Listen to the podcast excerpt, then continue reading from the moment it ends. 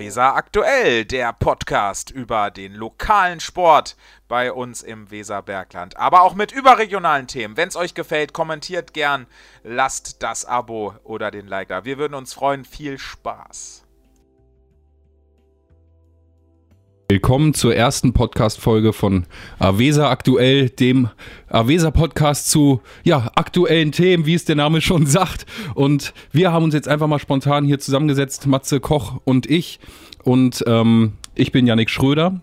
Namen muss man ja auch immer mal kurz sagen. Und ja, der neue DFB-Präsident ist gewählt worden. Fritz Keller, der SC Freiburg-Präsident, ist es geworden. Und zwei ganz auffällige Zitate von ihm waren, wer mich wählt, wählt Veränderung und Konflikt zwischen den Amateuren und den Profis soll beendet werden. Und äh, ich denke, diese beiden Sätze hat man schon sehr häufig gehört, auch äh, von, von vergangenen DFB-Präsidenten. Und das Erste, was uns immer auffällt, ist Transparenz. Dieses Wort inflationär genutzt im Unternehm unternehmerischen Sinne, aber auch im Vereinsbereich im politischen Sinne wird Transparenz äh, immer wieder genutzt. Es ist eigentlich mittlerweile inflationär äh, verwendet. Ja, lieber Matze, was sagst du denn dazu? Transparenz, was soll das überhaupt im Bezug auf den DFB bedeuten? Was wünschst du dir da äh, in dieser Hinsicht von, vom DFB? Was soll sich verändern? Also wenn wir über äh, Transparenz reden, lieber Janik, auch von meiner Seite erstmal Hallo an alle, die zuhören ähm, ist das eigentlich eine Selbstverständlichkeit, äh, dass äh, äh transparent agiert wird. Der DFB hat über sieben Millionen Mitglieder, äh, die ja auch einen Mitgliedsbeitrag zahlen. Und zwar äh, landet der nicht nur in dem eigenen Sportverein vor Ort, sondern wird auch in die äh, höheren Ebenen dann eben nach oben abgegeben. Und da darf ich als Mitglied, ob das als Elternteil eines Jugendspielers oder einer Jugendspielerin ist oder auch als aktiver Altherrenspieler, einfach erwarten, sogar als passives Mitglied einfach erwarten, dass Transparenz vorherrscht und du hast gerade die ähm, die äh, Thematik, dass dieser Begriff inflationär äh, verwendet wird, eben angesprochen und das ist auch mein Eindruck. Für mich ist Transparenz einfach etwas, über das man eigentlich gar nicht sprechen muss, weil es eine absolute Selbstverständlichkeit ist. Ja, und kommen wir mal zu weiteren Kandidaten, die möglicherweise zur Verfügung gestanden hätten. Es wurde immer mal wieder über die Frau Ute Groth diskutiert, die Vorsitzende des DJK TUSA 06 Düsseldorf. Äh, man fragt sich immer, was ist aus diesen Menschen geworden, wenn man hört, äh, dass es nur einen Kandidat gegeben hätte, lieber Matze. Was sagst du dazu? Du hast dich ja auch tatsächlich mit dem Thema intensiver beschäftigt und das Thema auch sehr intensiv verfolgt über diese Monate jetzt, äh, wo eben die DFB-Präsidentensuche, Deutschland sucht den DFB-Präsidenten sozusagen, sozusagen ähm, ja, stattgefunden hat. Man munkelte sogar, ich wollte oder hätte selbst kandidieren wollen. Äh, das haben wir natürlich nur aus Spaß gesagt. Das 10-Punkte-Programm, das stand ja schon. Äh, Ute Groth ist wirklich eine interessante Personalie. Äh, die Vorsitzende vom DJK TUSA 06 Düsseldorf. Der Verein hat natürlich seit Mai, war das glaube ich, bekannt geworden, dass sie offiziell ihren Hut in den Ring geworfen hat. Hat natürlich ordentlich an Bekanntheit äh, dann dazu gewonnen. Ist ja ein großer Verein auch äh, in Düsseldorf äh, und Ute Groth hat da wirklich auch, wie ich finde, äh, sehr gute Sachen äh, gesagt in der mediellen Aufmerksamkeit, äh, die ihr dann auch äh, teil geworden ist. Ähm, Im Endeffekt muss ich ganz ehrlich sagen, warum Ute Groth als Gegenkandidatin nicht zur Verfügung stand oder, oder nicht da war beim DFB-Bundestag und Fritz Keller dann der alleinige Kandidat war. Ähm, man mag es mir nachsehen, vielleicht habe ich einfach schlecht recherchiert. Ich habe es gar nicht so richtig finden können. Sie ist dann irgendwo sozusagen zwischen den ähm, Ebenen dann hängen geblieben. Da ging es wahrscheinlich darum, dass bestimmte Ebenen dann nominiert Nominierungen anstoßen müssen, offiziell, und dann irgendwann das Ganze bis zu den letztendlich Delegierten dann äh, quasi zur Entscheidung vorgelegt wird. Da wird sie wahrscheinlich irgendwo hängen geblieben sein. Zumindest konnte ich nichts finden, dass Ute Groth ihre Kandidatur äh, selbst zurückgezogen hat, was ich natürlich sehr bedauerlich finde. Ein Kandidat, der ähm, von den Amateuren und Profis gewählt wurde, einstimmig gewählt, ist eine tolle Sache, ist ein großer Vertrauensvorsprung. Ein Kandidat allein äh, kann bedeuten, ähm, dass man sich einig ist, dass das auch gemeinsam in eine richtige Richtung äh, läuft. Ein Kandidat allein in einer äh, über sieben Millionen Mitglieder zählenden Vereinigung äh, ist natürlich grundsätzlich auch etwas, über das man auch negativ nachdenken kann. Denn ähm, das hat schon irgendwie äh, so ein kleines, kleines Geschmäckle oder äh, kann es haben, denn man sagt ja immer, dass Reibung auch dann äh, gute Ergebnisse erzeugt. Die hat hier nun mal nicht stattgefunden. Ich meine, der Name Fritz Keller hört sich sehr bodenständig an und wenn jemand Präsident beim SC Freiburg ist, dann äh, spielt ihm von vornherein natürlich Sympathie zu, weil äh, ich glaube, den SC Freiburg irgendwie jeder gern hat. Ähm, und ich hoffe, dass er natürlich diese Erwartungen ähm, dann auch ähm, erfüllt. Äh, will auch gar nicht von vornherein sagen, dass man das äh, negativ sehen muss, ganz im Gegenteil, aber man muss es zumindest kritisch beäugen.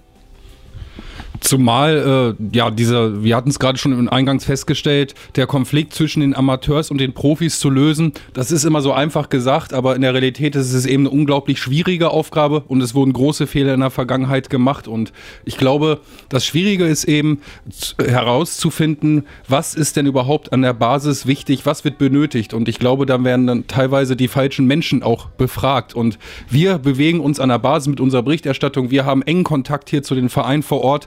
Und dann kommt immer die Frage nach der Infrastruktur. Die, die Kabinen sind äh, teilweise verschimmelt, die Duschen sind kaputt, äh, wir haben keine Kunstrasenplätze, die Plätze sind ab meistens ab Mitte Oktober nicht mehr bespielbar, der, die Spiele fallen in Massen aus. Matze, was muss sich denn, äh, was muss der DFB denn für die Basis tun, was die Infrastruktur betrifft? Wir sind ja nicht nur äh, an der Basis, sondern wir kommen auch aus der Basis. Wir machen selbst Aktivsport, wir sind in Vereinen ehrenamtlich äh, mit dabei, von Jugendarbeit über Vereinsarbeit äh, dann auch äh, gesehen. Äh, Fritz Keller äh, kommt ja auch aus einem Verein, äh, hat da, äh, so wird es ihm nachgesagt, eine sehr gute und bodenständige Arbeit gemacht, allerdings eben aus einem Profiverein. Und das ist jetzt genau die Frage, ob er diesen Spagat hinbekommt, auch wirklich genau nicht nur an der Basis nachzufragen, sondern auch das, was die Basis denkt und sagt, dann auch in Taten folgen zu lassen. Da wäre Ute Groth natürlich eine ganz andere Kandidatin gewesen, die tatsächlich aus dieser Amateurbasis kommt, da wo eben auch Ehrenamt äh, und Jugendarbeit gelebt werden. Äh, da darf man auf jeden Fall äh, sehr gespannt sein. Fakt ist, dass ähm, Riesenherausforderungen auf den Fußball zukommen und der DFB als Interessenvertreter, als oberste Instanz mit nochmal gesagt sieben Millionen, über sieben Millionen Mitgliedern, ist natürlich auch mitverantwortlich dafür, dass es vor Ort läuft. Denn äh, wenn die Basis bröckelt, dann haben auch die Profis und dann hat auch der große Fußball ein Problem. Und die Basis bröckelt im wahrsten Sinne des Wortes. Vereinsheime äh, sind nicht mehr äh, zu bezahlen, müssen renoviert, müssen saniert werden, müssen äh, nach den äh, neuen Energieanforderungen gerecht gemacht werden. Ähm, es geht vor, äh, vor Ort, die Kabinen sind schimmelig, Duschräume sind eigentlich nicht mehr nutzbar, die Plätze äh, sind marode, sind kaputt, sind holprig, ähm, die Drainagen sind zu, die Außenanlagen sind äh, oftmals viel zu groß, sind gar nicht mehr abzuarbeiten von Ehrenamt. Deswegen äh, sage ich ganz deutlich, äh, das ist eigentlich die größte Herausforderung. Transparenz haben wir eben angesprochen, ist eine Selbstverständlichkeit.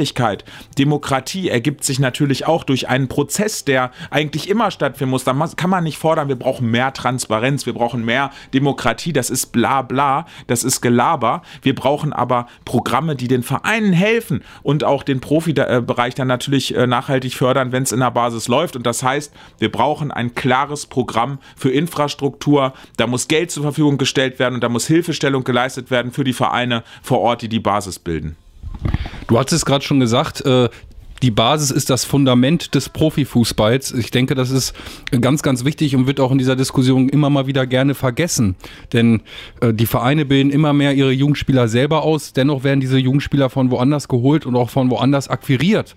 Ähm, das, der Amateurfußball hat ein großes Problem, was die Jugendgewinnung betrifft und das nicht erst seit einem Jahr. Was sagst du denn, wie könnte man dieses Problem in den Griff bekommen? Man hat es hier vor Ort in Hameln-Pyrmont, schließen sich teilweise sechs Vereine zusammen, um eine Jugendgemeinschaft, äh, Jugendspielgemeinschaft zu bilden, um dann überhaupt alle Jugendmannschaften einmal zu besetzen. Wie könnte man denn diesem Problem überhaupt entgegenkommen, Matthias?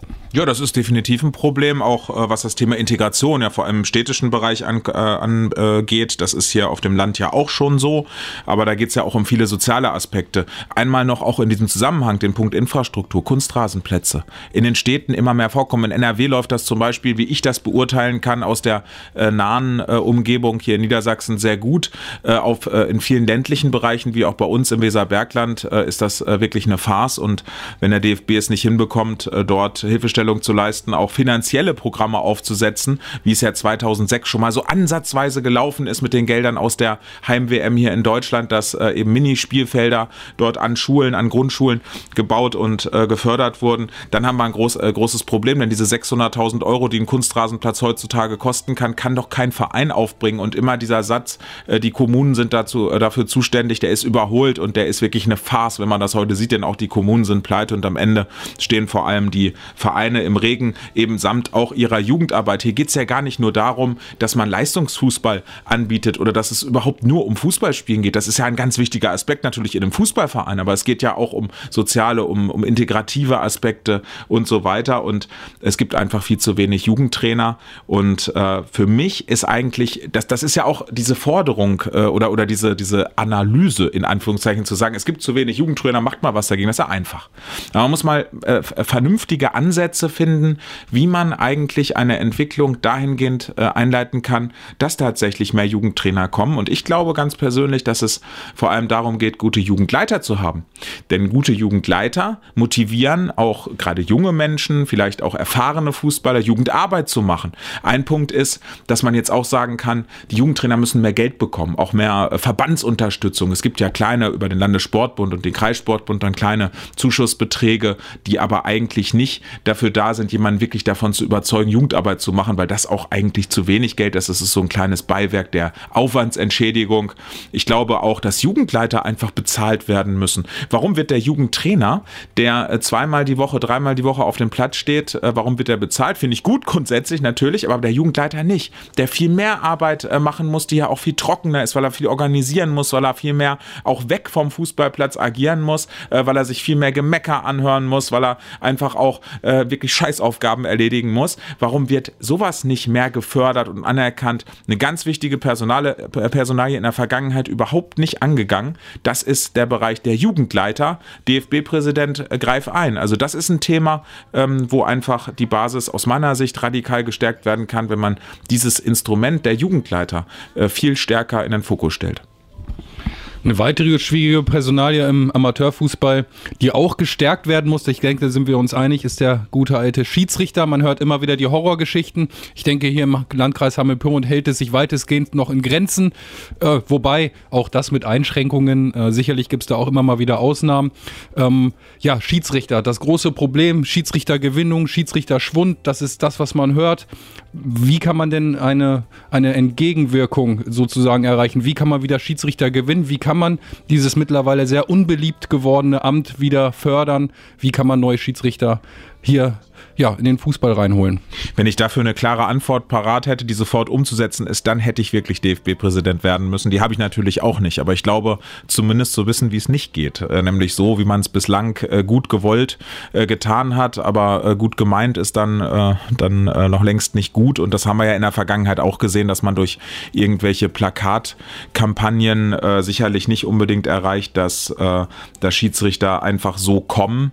Ich glaube, dass die Schiedsrichterorganisation Organisation vor Ort, das sehen wir auch bei uns hier im Weserbergland, äh, unheimlich engagiert ist und äh, bedacht ist, wirklich Nachwuchs zu äh, formen und zu fördern. Die Schiedsrichterausbildung aus meiner, Sach aus meiner Sicht hat, hat einen Aspekt, der verbessert werden muss, dass es nämlich schon in der Ausbildung Praxisanteile gibt, die gerne 50 Prozent der Ausbildungszeit ausmachen können. Da ist der Handball ein sehr gutes Vorbild, wo auch viele Praxiseinheiten gemacht werden und nicht die neuen Schiedsrichter, gerade die Jungen, dann aus der Theorie, aus der reinen Theorie dann auf einmal ins kalte Wasser geschmissen werden. Das ist ein Punkt, äh, der die Ausbildung betrifft, der vielleicht dazu führen könnte, äh, dass einfach Schiedsrichter besser vorbereitet äh, sind und sich dann das Ganze rumspricht und vielleicht auch mehr dann dazukommen. Ich glaube im Übrigen, dass es auch nicht damit geholfen ist, dass es einfach mehr Geld gibt. Geld ist kein Allheilmittel, ist ja auch nicht unendlich vorhanden.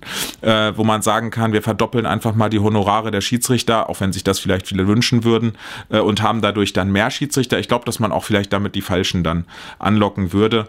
Die äh, grundsätzliche Frage ist natürlich die des Respekts.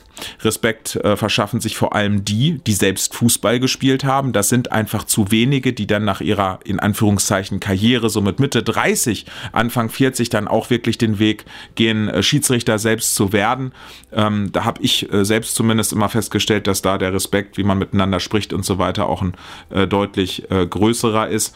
Aber vielleicht wird es auch damit einfach anfangen, anfangen, dass die Verantwortlichen selbst, ob das Vereinsverantwortliche und Verbandsverantwortliche Trainer äh, sind äh, und so weiter, einfach selbst mal zur Pfeife greifen, äh, haben wir immer wieder vereinzelt Beispiele, dass das super klappt und dass das natürlich auch äh, Vorbildcharakter hat äh, für künftige Schiedsrichter. Ähm, das kann man nicht festschreiben, aber das ist einfach, ähm, finde ich, so ein Anreiz, der vielleicht für junge äh, Schiedsrichter dann auch ähm, ähm, ja, ein Anreiz wäre, dass dann selbst die Pfeife in die Hand genommen wird.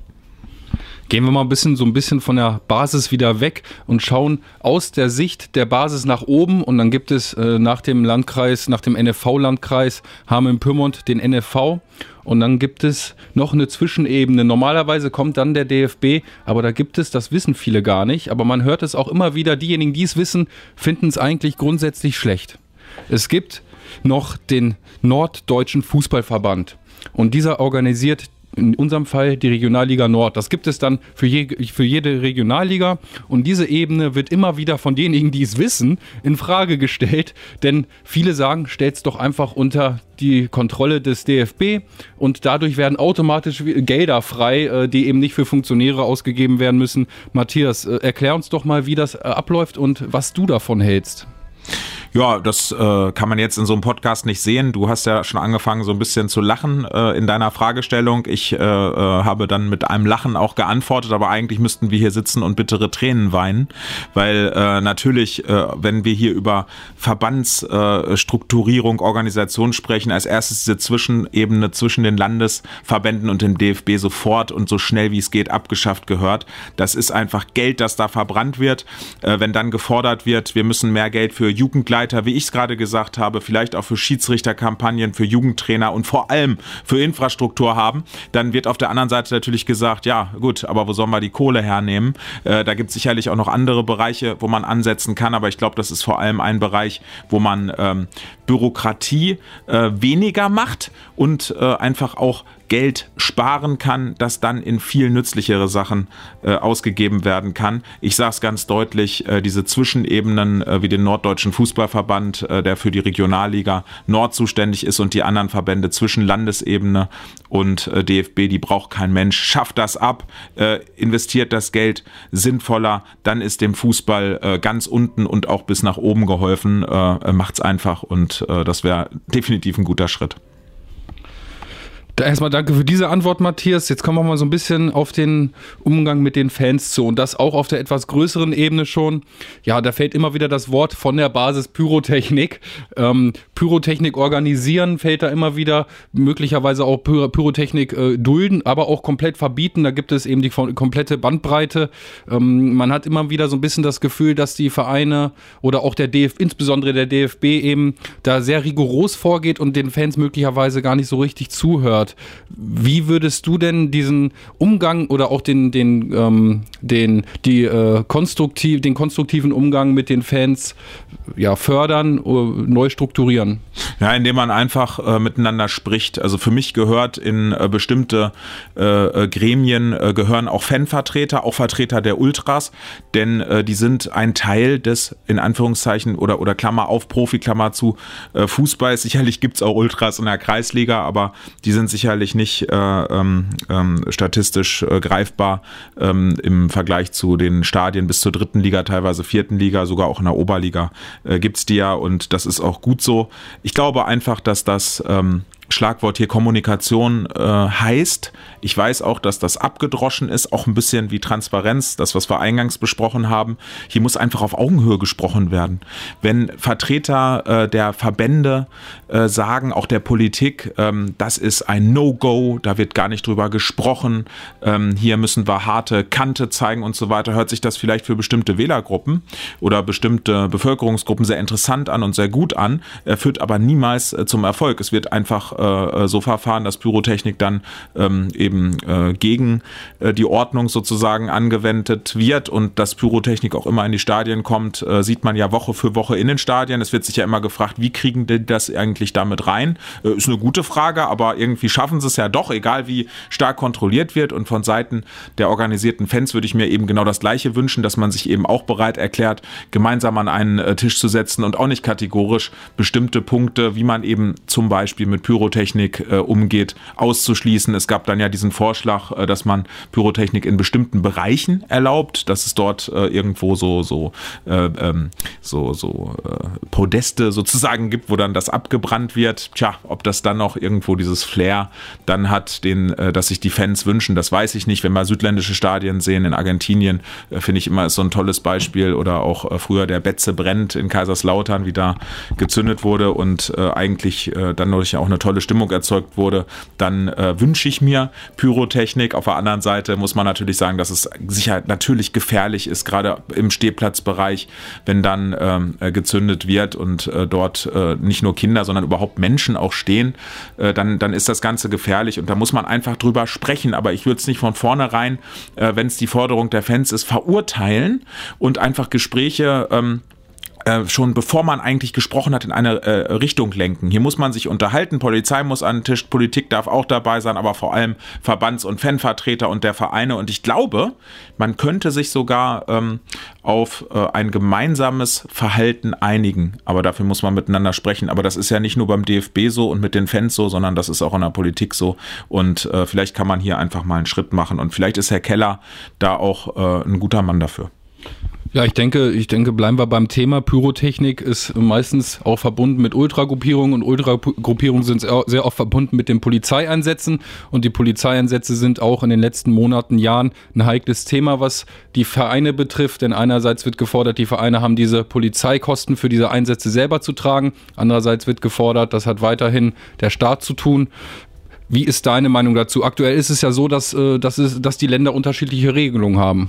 Ja, genau. Es geht ja um, den, äh, um die äh, Herstellung der Sicherheit außerhalb der Stadien. Für die Sicherheit innerhalb der Stadien sind ja ohnehin die Vereine durch ihre Ordnungsdienste zuständig, wobei man auch immer Polizeipräsenz in den Stadien sieht, wenn es dann mal richtig kracht, kommt ja hin und wieder auch mal vor, auch in den unteren Ligen. Ähm, ich muss ganz ehrlich sagen, da habe ich auch keine, keine so richtige Meinung dazu, wer das eigentlich äh, zahlen muss. Man muss ja sagen, dass die Vereine äh, in der Bundesliga äh, in der Regel dann auch gar keine Vereine mehr sind, sondern auch äh, Unternehmen, die äh, gewinnstrebend sind.